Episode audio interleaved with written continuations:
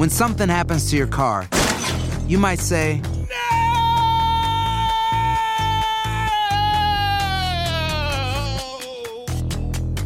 My car. but what you really need to say is something that can actually help. Like a good neighbor, State Farm is there. And just like that, State Farm is there to help you file your claim right on the State Farm mobile app. So just remember, like a good neighbor, State Farm is there. State Farm, Bloomington, Illinois.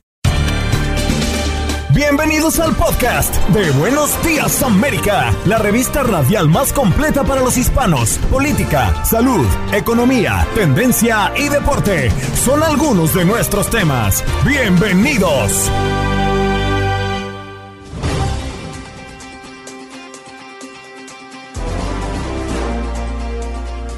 Hoy en Buenos Días América conversamos con el abogado Ángel Leal, abogado constitucionalista, a propósito de los demócratas que piden legislación para control más estricto de armas tras el tiroteo de Oakland. La doctora Flora Pasos, psicoterapeuta clínica y supervisora de centro de comportamiento en el Hospital Mercy en el sur de la Florida, nos vino a hablar de la salud mental frente a la nueva variante Omicron. Gabriel Ochoa, gerente de comunicaciones de PETA Latino, por la campaña de cuero humano que ha mm, despertado mucha polémica. Y en los deportes, Pedro Antonio Flores, hágala en este contacto deportivo, donde nos habló de la final de la Liga Mexicana, que ya está servida.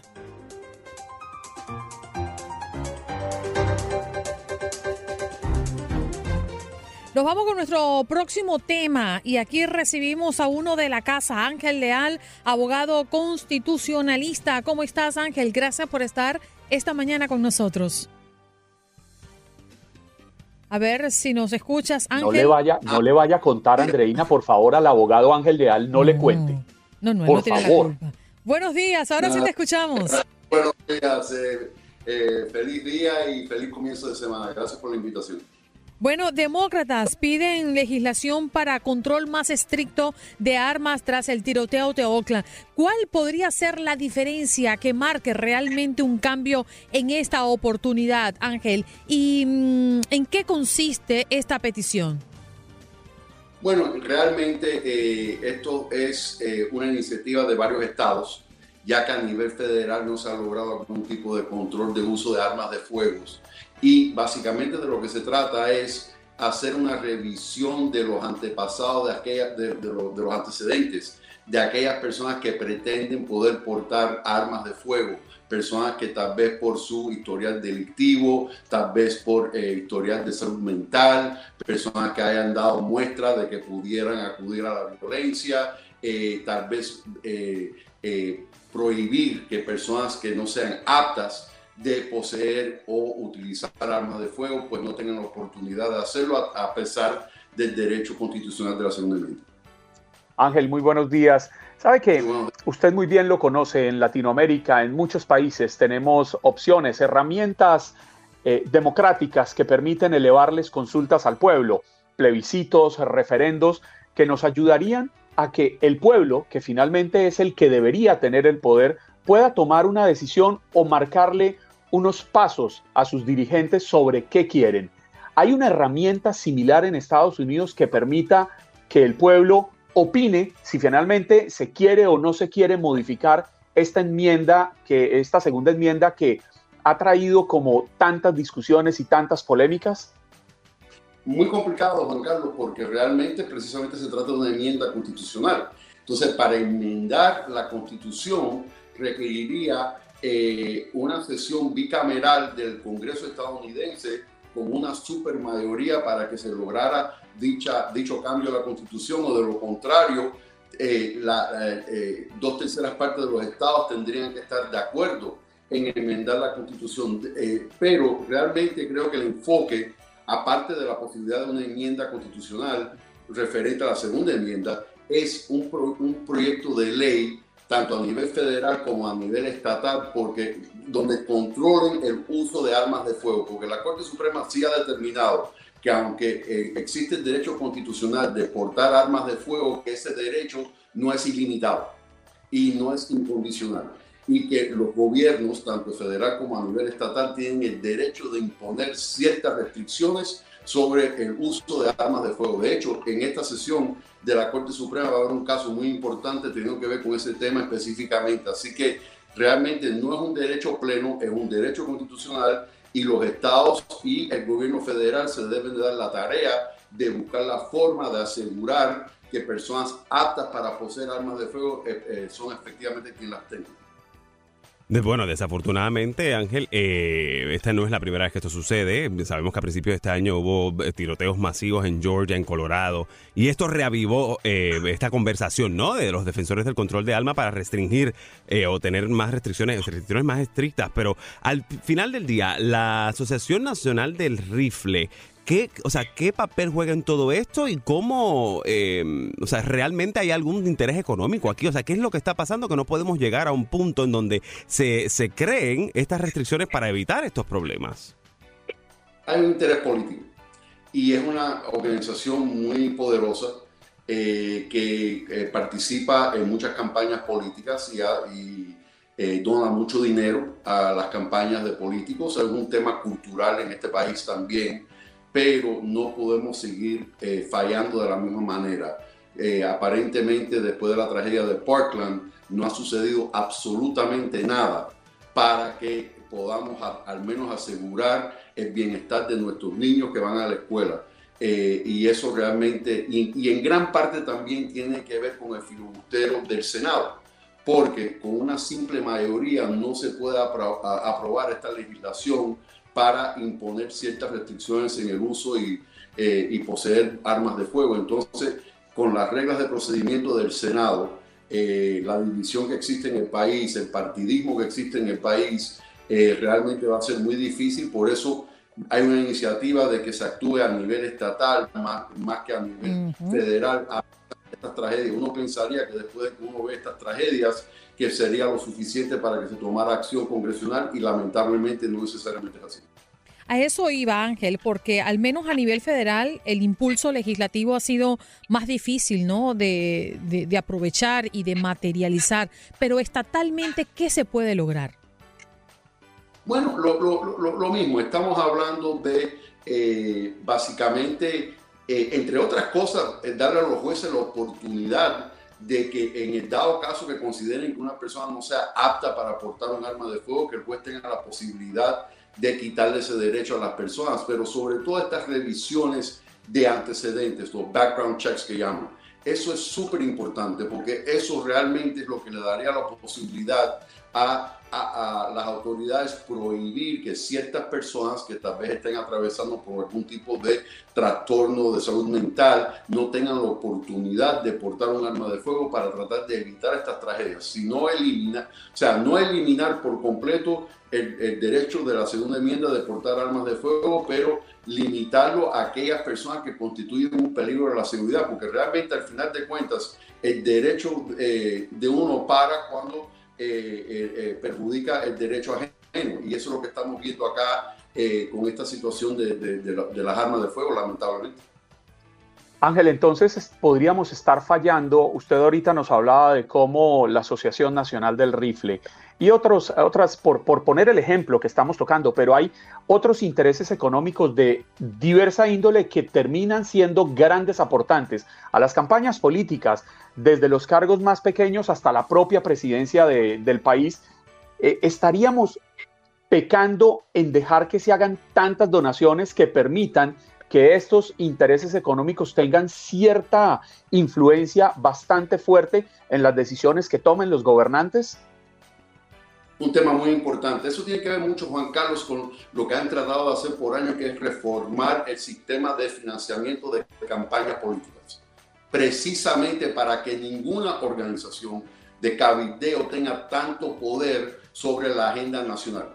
Y eso requeriría una reforma de nuestro sistema de financiamiento de campañas, que también, al igual que el límite de uso de armas de fuego, de poseer armas de fuego, al igual que los temas teniendo que ver con nuestro sistema de justicia, derecho a votar. Esos son temas que realmente deben de ser, eh, eh, eh, el Congreso se debe dirigir a estos temas, pero por las reglas de procedimiento del Senado nunca cuentan con la supermayoría necesaria, es decir, 60 votos, para efectuar estos cambios que considero tan necesarios en, nuestra democracia. Ángel, gracias por estar con nosotros esta mañana, ¿eh? lo valoramos mucho y esperemos verte nuevamente, al menos antes de que termine formalmente el año.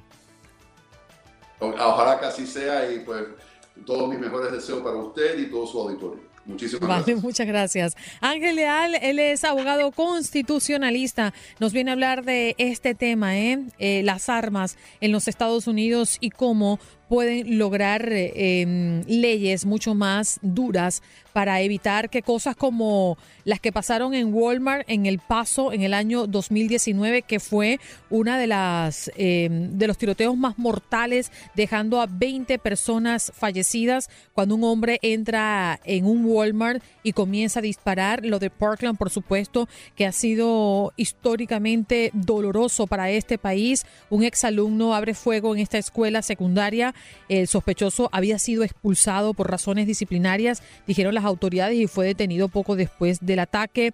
Eh, bueno, lo que pasó en el Festival de Música en Las Vegas, lo que pasó en el Club Nocturno Pulse, eh, masacre en Virginia Tech. Eh, masacre en la escuela de Sandy Hawk. Bueno, en fin, hay una lista muy nutrida y muy dolorosa, ¿no? De los eventos más mm, impactantes, los tiroteos masivos más mortales en la historia reciente de los Estados Unidos.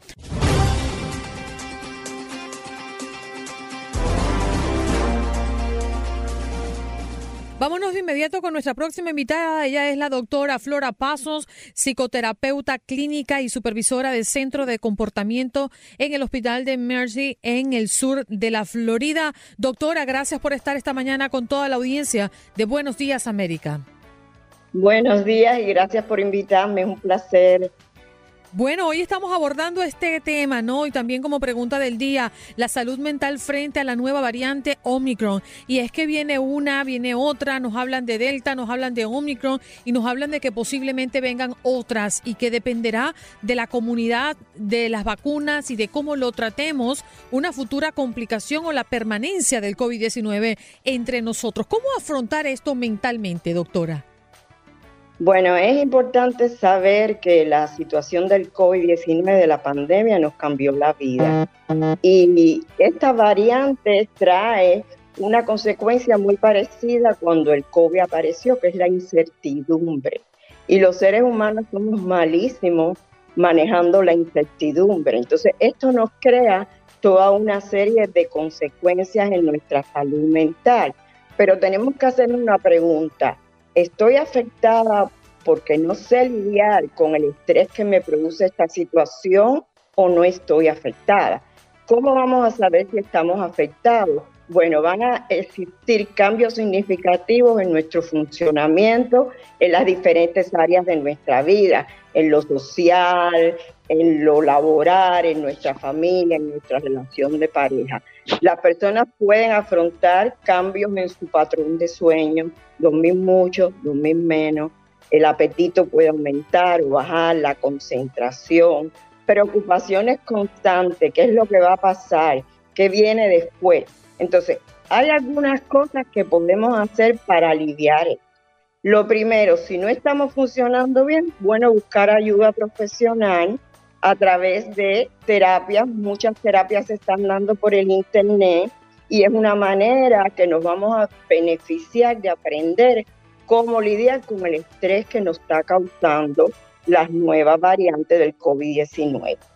Yo diría que las recomendaciones más importantes para poder lidiar con esta situación es, número uno, mantenernos conectados socialmente.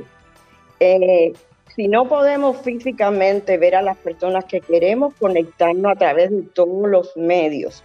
Cuidar nuestra salud emocional a través de meditaciones, relajación, ejercicio de respiración.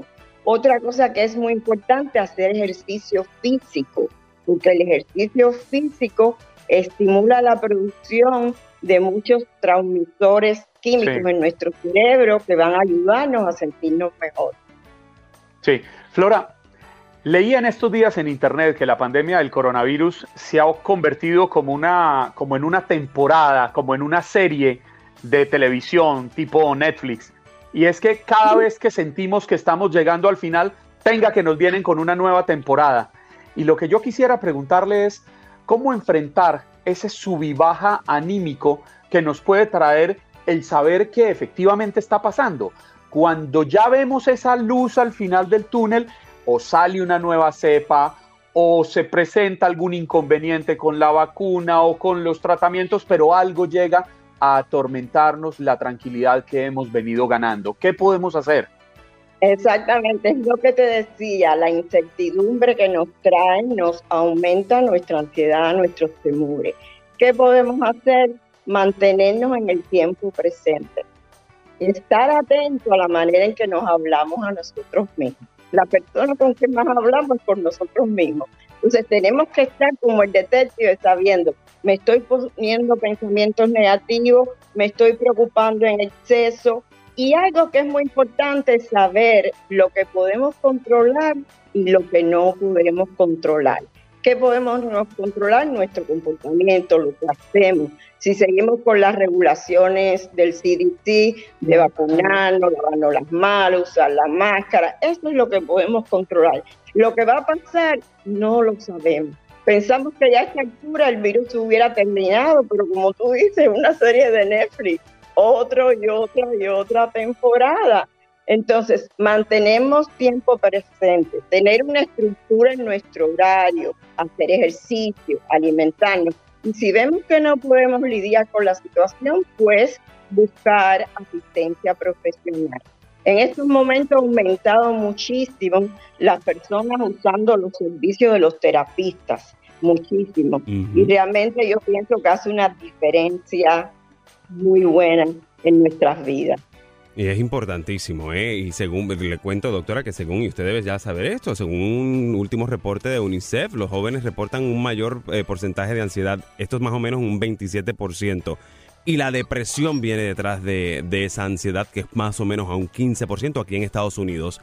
¿Cómo podemos identificar los papás que nos están escuchando? ¿Cómo pueden ellos identificar que su adolescente, su hijo, su niño, que muchas veces no lo, uno no lo ve porque andan, corre para aquí, corre para allá, haz esto, haz lo otro? ¿Cómo se puede identificar? ¿Cómo un padre puede decir, mi hijo está sufriendo de ansiedad, necesito llevarlo a terapia? Bueno, como yo dije al principio, observar si tenemos cambios en nuestro comportamiento. Esa es la clave. Si el niño, por ejemplo, antes era un niño tranquilo, respetuoso, ahora está irritado, está llevándose mal con los padres, ya hay un cambio sustancial. Si el factor de sueño se altera, si empieza a tener síntomas físicos de la ansiedad, como dolores de cabeza, dolor de cuello, manifestaciones de comportamiento que son totalmente diferentes a lo que la persona estaba experimentando en el pasado, antes del virus, antes del coronavirus, antes de la pandemia. Cuando vemos una interrupción de la manera que nos comportamos en el día a día, ahí ya hay un problema. Por ejemplo, mm. si el adolescente tenía buenas notas, quizás las notas empiezan en la escuela a bajar, empieza a fallar si era un niño activo, puede ser que no tenga tanta actividad. El apetito puede aumentar o puede disminuir y puede tener muchos problemas en la escuela, con las maestras, con los compañeros. Es decir, estar alerta a los posibles cambios del comportamiento diario. Es la clave más importante. Maravilloso, doctora, que nos haya acompañado el día de hoy para hablar de la salud mental frente a la nueva variante de Omicron. Muchas personas pasan por alto algunas señales, ¿eh? Y no hay nada mejor que atender con anticipación eso que nos está pasando, que nos está angustiando por cosas que pasan eh, en nuestro ambiente. ¿eh? Muchas gracias, doctora. Que tenga una linda semana que apenas comienza. Igual para ustedes. Gracias por tenerme en el show. Un abrazo. La doctora Flora Pasos, psicoterapeuta clínica y supervisora del Centro de Comportamiento en el Hospital de Mercy en el sur de la Florida.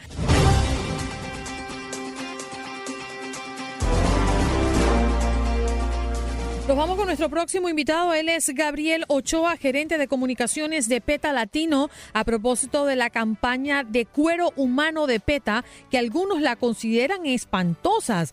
Gabriel, buenos días. ¿Y de qué se trata la campaña? Buenos, buenos días, Andreina. Eh, la campaña en sí es un, es un sitio web, es una tienda online ficticia donde PETA muestra artículos de piel humana, supuestamente que las personas pueden comprar. Y el objetivo de esta campaña es sensibilizar a las personas para que las personas vean que los productos de cuero son hechos con la piel de animales que sienten dolor, sienten miedo, incluso sienten amor tal como nosotros sentimos. Y estos productos son totalmente eh, innecesarios. Las personas pueden conseguir estos productos con la misma calidad, con, con las mismas características, hechos de productos vegetales como manzana, eh, piña, nopal. Hay muchísimos eh, productos que van saliendo, nuevos que van saliendo. Además, esta campaña está dirigida a, las compañías Urban Outfitters, Anthropology, Free People, para que dejen de vender estos productos y se concentren en los productos hechos eh, de vegetales que ellos ya venden. Gabriel, pero entonces, ¿por qué eh, y cuál es la crítica más dura que se le está haciendo a tu campaña? Bueno, las personas eh, muchas veces consideran que nuestras campañas podrían ser muy duras, tal vez, pero lo que nosotros sabemos después de 40 años de activismo es que tener la información, mostrar la información no es suficiente.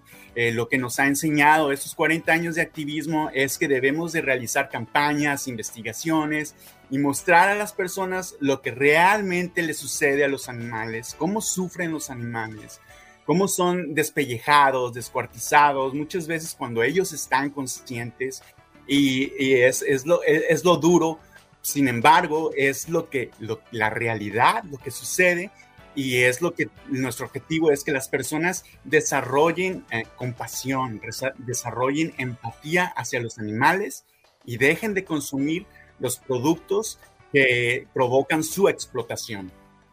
Gabriel, todo lo que usted plantea es muy válido y uno piensa que tienen derecho a defender sus ideas y sus propuestas.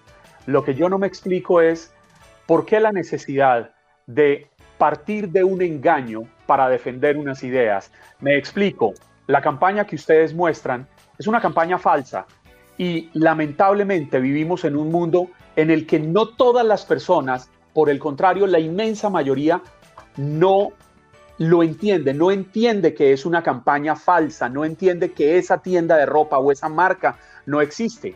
Y eso se lo explico porque se lo hemos criticado a los políticos. ¿Por qué utilizar cosas falsas para llevar a que las personas entiendan cuál es el objetivo. Invitamos a, las personas a que visiten petalatino.com y la página de Urban Outreach para que, para que vean la, tienda online, para que conozcan la tienda online. Sí les va a provocar un, un impacto, porque ese es el objetivo de la campaña. Sin embargo, es, es obvio cuando ya estás en esa página que es una página ficticia, que no, que no vas a comprar una, una piel con las orejas de los seres humanos, en, una bolsa de piel con orejas de seres humanos. Sin embargo, lo que vas a ver es... Pero no me, no me, no me ha respondido, perdóneme Gabriel que lo, que lo interrumpa, pero no me ha respondido. ¿Cuál es la necesidad de acudir a una falsedad para defender una tesis? No es una falsedad, es la realidad la que estamos mostrando, la, la realidad que sufren los animales no, no, la falsedad no es el sufrimiento de los animales. Yo creo que los animales sienten dolor. Estoy de acuerdo con usted. La falsedad son los productos de esa piel. eso, es un, eso es un engaño. El sitio web no está diseñado para engañar a las personas. Está diseñado para que las personas conozcan cuáles son los procesos que se utilizan para explotar, para asesinar a los animales. Tal vez una forma de concientizar, creo que es lo que, lo que esa campaña intenta hacer, pero de todas maneras también, y, voy eh, también por el, por el camino ¿no? que va Juan Carlos en su pregunta, porque además de, del Urban, uh, Urban Outrage, eh, mostrar estos productos que realmente no existen. Eh, esta campaña, eh, dentro de esta página o dentro de esta tienda ficticia, hay una colección que se llama Afterlife, una colección que tampoco existe, pero que indica que a la misma, que indica que pueden hacerte piezas de piel de tus seres queridos, o sea, inclusive mostrarte de la forma en que se hace el proceso de cultivo y todo este rollo. No es, eh, no, no, no es demasiado extremista este tipo de, de, de campañas, no llega a los extremos. Es, eh, lo que intentamos hacer es, como dices bien, concientizar a las personas de los procesos que sufren los animales. Es, es, una, es una página satírica, es, un, es una sátira sobre lo que sucede a los animales para que las personas eh, se sensibilicen y desarrollen una empatía. Si no está bien usar la piel de los seres humanos para producir artículos, tampoco está bien utilizar la piel de los animales para producir estos artículos. Claro, inclusive la respuesta en, la, en, las redes sociales eh, de personas veganas que apoyan mucho eh, eh, la, la, organización sin fines de lucro y de ahora, ustedes. A eso voy, porque Gabriel, hay que explicarle un poco a la audiencia qué es PETA, ¿no? Esta organización que se hace eh, sentir como una de las más grandes del mundo a favor de los derechos animales y está enfocado en varias áreas, ¿no? En donde se explota a estos seres vivos en beneficio humano. Y me gustaría saber, la organización cuenta con cuántos miembros y cómo funciona. Eh, como bien dices, la organización PETA es la organización en defensa de los animales con, más grande del mundo. Tenemos cerca de 8 millones de simpatizantes en todo el mundo y eh, se concentra en, en, cuatro áreas principalmente. Es, queremos eh, defender a los animales que son explotados, en este caso para, para producir vestimenta, eh, defender a los animales que son explotados en los laboratorios, defender a los animales que son explotados en el entretenimiento y defender a los animales explotados para el consumo humano. Mm, bien. Gabriel, ¿y, ¿y cuál entonces, ha sido? Adelante, Juan Carlos. No, y entonces al final del camino, ¿de qué deberíamos alimentarnos quienes, a quienes nos gusta comer carne? Porque es un hecho. Hay una muy buena parte de la población que le gusta comer carne, una parte minoritaria que no le gusta. ¿Cuál podría ser el camino para encontrarnos, Gabriel? Porque siento que quizás a los que nos gusta la carne quisiéramos imponerles a ustedes un modo de alimentación y un modo de vida, pero ustedes, a quienes no les gusta, también quisieran imponernos un modo de alimentación y un modo de vida. ¿Cómo encontrarnos? Eh, creo que, que, la palabra no es imponernos, es convencernos, es desarrollar empatía, es desarrollar compasión. Está comprobado científicamente que un ser humano puede desarrollarse y vivir en cualquier etapa de su vida con una dieta vegana balanceada, una dieta con una dieta vegana con todo, cubriendo todos los, todo lo que nuestros cuerpos necesitan. Hay muchos deportistas eh, profesionales pero, ahora. Pero Gabriel, perdóneme, perdóneme, perdóneme que vuelva y lo interrumpa, pero es que yo no le pregunté por lo que está demostrado, sino por lo que nos gusta. Yo a usted no le digo que deje de comer vegetales, ni le digo que eso le hace daño. ¿Sí me explico? Claro que sí. Y mi respuesta fue es desarrollar la empatía y la compasión sobre lo que te gusta. Y hay muchos productos hoy en día que, que, son muy similares a la carne para aquellos que les, que, les gusta el sabor de la carne. Son muy, muy, muy similares. No voy a decir marcas, pero sí te voy a invitar a que, a que vayas a un supermercado y los busques y, y experimentes un poco eh, tal vez uh, hagas tus lunes sin carne. Eh, yo sé que te, que te, van a gustar. Eh, he escuchado por ahí que te gusta comer y a mí también me gusta comer. Y hay muchos productos que te van a, que te van a desarrollar esa empatía y compasión. Es, es, es, creo que esas son las palabras claves y no imponer, sino convencer. Que las personas se den cuenta de que los animales sienten y sufren también y no, no merecen el trato que les damos. Bien, Gabriel, gracias por estar con nosotros esta mañana. Se nos ha agotado el tiempo, pero entendemos lo que quieren expresar en la campaña de cuero humano de PETA. Algunos consideran que no es eh, el mensaje eh, llevado de manera correcta, otros la apoyan. Una organización que tiene más de 8 millones de miembros por todo el mundo. Gabriel, que tengas un lindo lunes. Igualmente, muchísimas gracias por la invitación. Gerente de comunicaciones de PETA Latino. Hoy nos acompañó en Buenos Días América. Estás escuchando el podcast de Buenos Días América, la revista radial más completa para los hispanos. Escúchanos en las diferentes plataformas: Euforia, Spotify, TuneIn y iHeartRadio. Tu DN Radio. Vivimos tu pasión. Hacer tequila, Don Julio, es como escribir una carta de amor a México. Beber tequila, Don Julio es como declarar ese amor al mundo entero. Don Julio es el tequila de lujo original, hecho con la misma pasión que recorre las raíces de nuestro país. Porque si no es por amor, ¿para qué? Consume responsablemente. Don Julio Tequila, 40% alcohol por volumen, 2020. Importado por Diageo Americas, New York, New York. Como dicen los grandes, la liga se gana partido a partido. Partido a partido. En Buenos Días América, Contacto Deportivo. Listo, Pedro Antonio Flores, hágala. ¿Lo tenemos listo, Eric? Sí, señor, Tú por me aquí avisas, está. ¿eh? Bueno, porque Atlas regresa a una final Ah. 22 años después y se medirá ante León por el título. Te escuchamos, Pedro. Muy buenos días. ¿Cómo andan, señores? ¿Cómo andan allí? Tratando de ubicar un poquito de señal. Aquí andamos ya en el aeropuerto, ¿no? Para a punto de tomar un avión. Y sí, anoche nos tocó vivir esta emoción en verdad única, ¿no? La ciudad de Guadalajara se volvió oh, pues toda una auténtica fiesta rojinegra.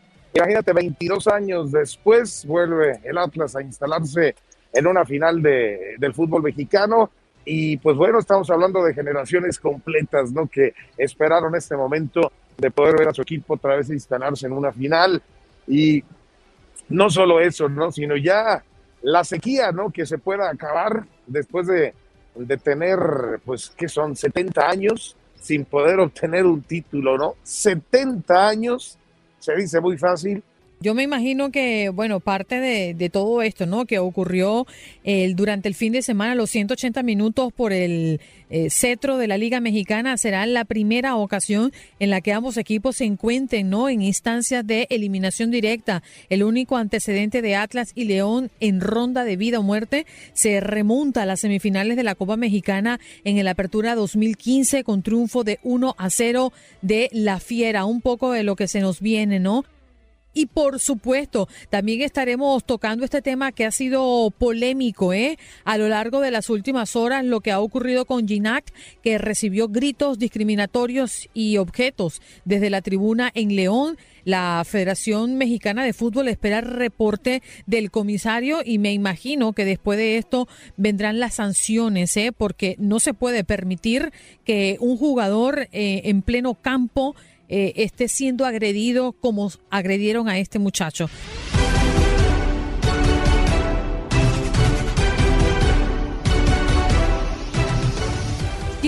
Que recibió gritos discriminatorios y objetos desde la tribuna en León. La verdad es que las imágenes son vergonzosas.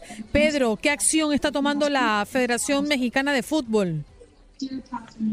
Sí, pues eh, justamente volviéndolos a saludar, podría venir aquí el tema de el aviso de veto, ¿no? Para el Estadio de León. El tema es que, pues es una, una, un escenario de la final del fútbol mexicano que ya tiene que tener su partido el próximo jueves, pero también, pues el llamado nuevamente a, a todos los aficionados a que esto, pues no, no se vuelva a repetir, hay que siempre respetar al rival. Y fíjate que no solamente este tema de Guiñac, Andreira, sino también en la Liga de Expansión, se tuvo que dar por finalizado el partido entre Morelia y el equipo del Tapico Madero porque volvió a aparecer el grito homofóbico de una manera constante, reiterada, ¿no? Se detuvo el partido, se reanudaba y otra vez aparecía el grito homofóbico y así, hasta que el árbitro dijo esto se acabó y el equipo del Tampico Madero es el que termina avanzando a las semifinales en esta liga. Ahí hay un tema de, rechazo, un tema de comportamiento muy particular en los estadios de fútbol. Estamos queriendo regresar a la normalidad, señores, y con este tipo de comportamientos pues va a ser muy complicado, ¿no?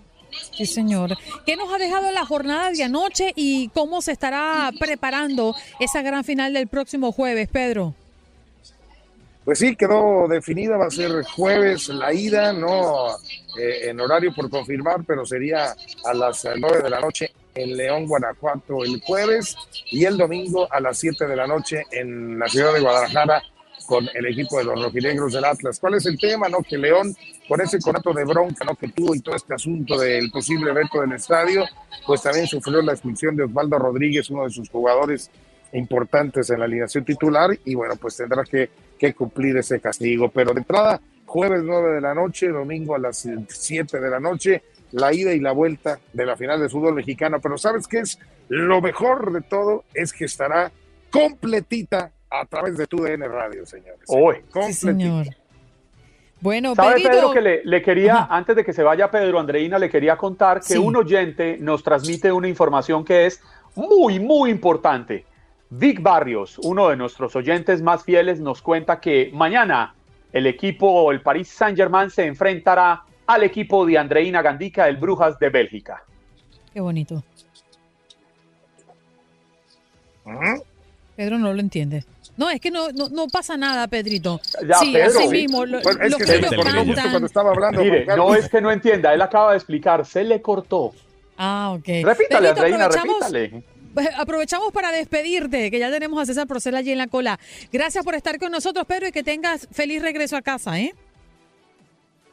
Una, un abrazo, señores, para todos y por supuesto seguiremos toda la semana en contacto. Hágala, señores. Buen día. Hágala con Pedro Antonio Flores. Vámonos de inmediato con César Procel. Está en Houston y un pescador de 94 años de edad ha desaparecido. 94 años de edad, César, ¿cómo es esto? Así es, muy buenos días a todos, Andreina, Juan Carlos, Eric, audiencia que nos escucha a través de Buenos Días América. Claro, eh, es, es un tanto preocupante esta situación porque, para empezar, que hace un señor de 94 años pescando solo en, en- en su barco en la, en, en las- en la zona de Galveston? Eh, creo que es una pregunta que nos hacemos todos, 94 años de edad, ya el señor se llama...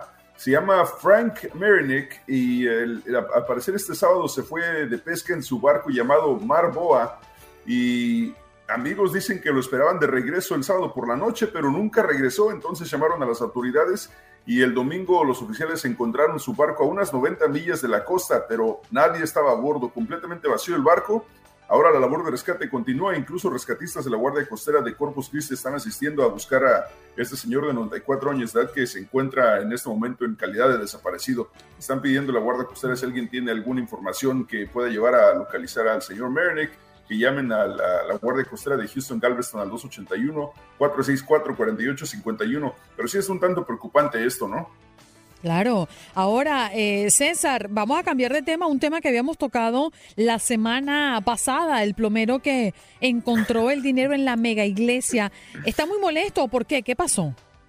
Mira, pues la semana pasada platicamos de que este plomero lo llamaron para componer la taza del baño ahí en, el- en la iglesia esta Lakewood Church y al quitar el- el- la pared empezó a encontrar sobres llenos de dinero y resulta que este dinero fue parte de 600 mil dólares que se habían desaparecido en el 2014.